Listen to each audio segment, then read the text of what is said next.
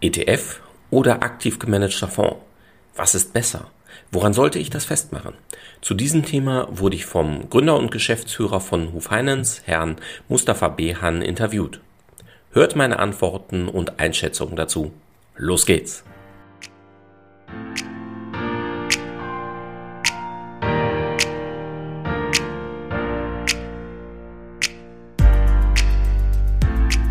Herzlich willkommen zum Podcast deines Geldkümmerers.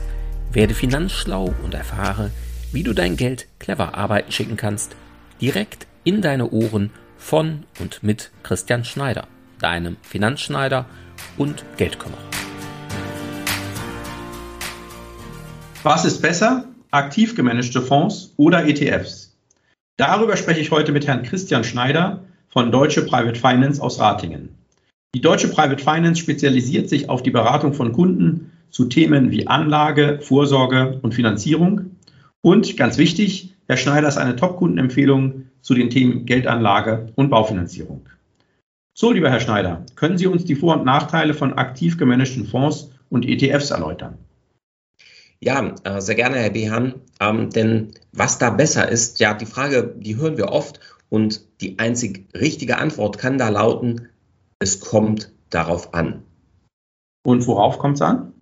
Naja, insbesondere darauf, was dem Kunden wichtig ist. Welche Ziele haben die Kunden? Welche Risiken wollen sie eingehen? Und welche Risiken können sie eingehen? Denn ETFs und aktive Fonds gehören ja beide zu der Gruppe der Fonds und aktiv gemanagter Fonds ist nicht gleich aktiv gemanagter Fonds und ETF ist eben auch nicht gleich ETF so gern das insbesondere in der Presse oft gern so schwarz-weiß dargestellt wird, so wichtig ist es, sich damit im Detail auszukennen. Das hört sich recht kompliziert an. Muss ich denn das vorher studiert haben, um es zu verstehen? das können Sie gerne erwähnen, aber nein, natürlich nicht. Ähm, als Dozent an der Frankfurt School of Finance and Management äh, könnte ich interessiert natürlich auch solche Kurse anbieten. Jedoch haben wir festgestellt, dass es zunächst viel wichtiger ist, mit den Kunden zu besprechen, was genau sie mit dem Geld überhaupt vorhaben, wann sie es komplett oder in Teilen benötigen, welche Erfahrungen sie schon gemacht haben und wie aus Sicht der Kunden eine ideale Anlage aussieht. Und danach kommt ein ETF raus?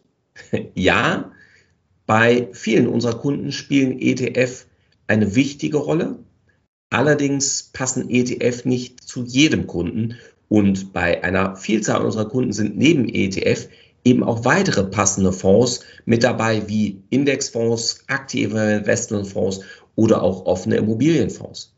Es kommt somit immer auf den einzelnen Kunden an. Und wenn man das richtig löst, startet eine positive Investmenterfahrung. So zumindest die Erfahrung mit unseren zufriedenen Kunden.